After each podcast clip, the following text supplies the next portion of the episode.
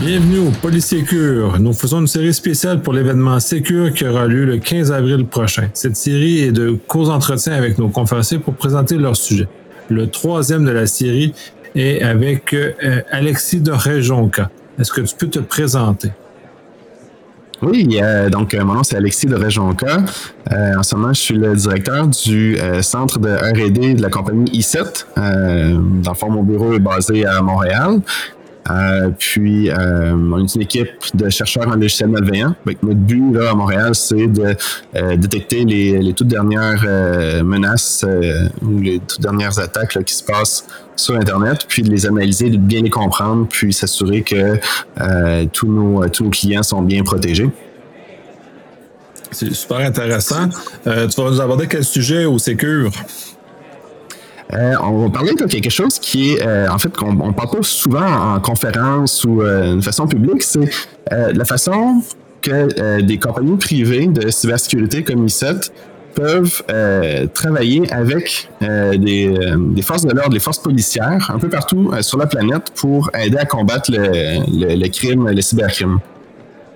Très intéressant. Est-ce que tu as un exemple précis dans lequel tu vas aborder? Oui, ben, sans aller dans trop, euh, dans trop de détails pour euh, révéler les, les, de la présentation, dans le fond, euh, je, je commencer par parler de pourquoi est-ce que les, une compagnie de sécurité a les moyens, dans le fond, qu'est-ce qu'on a comme information qui peut vraiment être utile aux policiers pour faire leur travail d'enquête.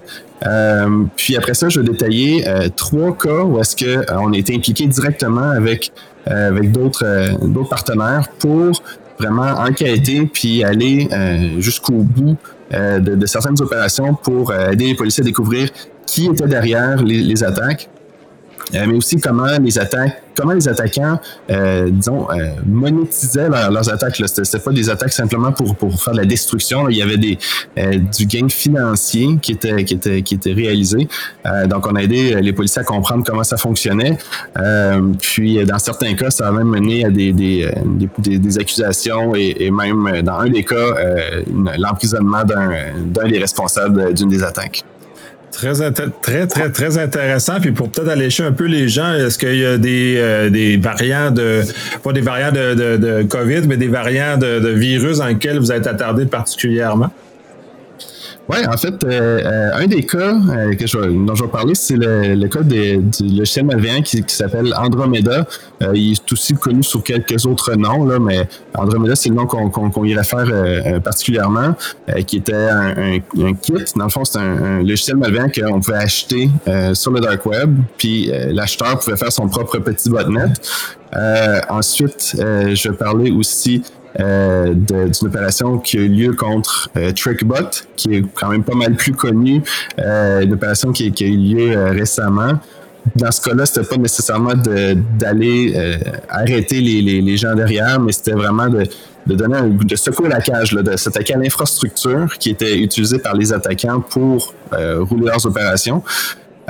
puis j'ai aussi parlé d'un autre cas qui est un peu différent, qui est un, un, un qu'on appelle Opération Indigo, qui est en fait euh, c'est des attaquants qui ont développé une série, là, on parle de 6 ou 7 logiciels malveillants différents qu'ils ont tous mis ensemble pour, euh, pour contrôler un réseau de serveurs Linux, euh, puis de, à, diverses, euh, pour, pour, faire différentes actions.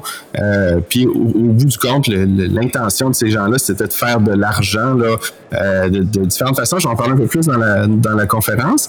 Et donc ça, c'est un, sujet qui est aussi un peu différent parce que des, des logiciels malveillants qui ciblent Linux, puis qui sont très complexe. C'est, ça court pas les rues. Donc, vous, euh, pourrez écouter ce, là ma, ma, présentation. Oui, oui ben, ça va être super intéressant. Fait que, euh, auditeurs, je vous invite à venir à participer le 15. Vous, les options sont encore ouvertes à ce moment-ci. D'écouter ça. Et pendant l'événement, ben, Alexis va être présent aussi pour répondre à vos questions.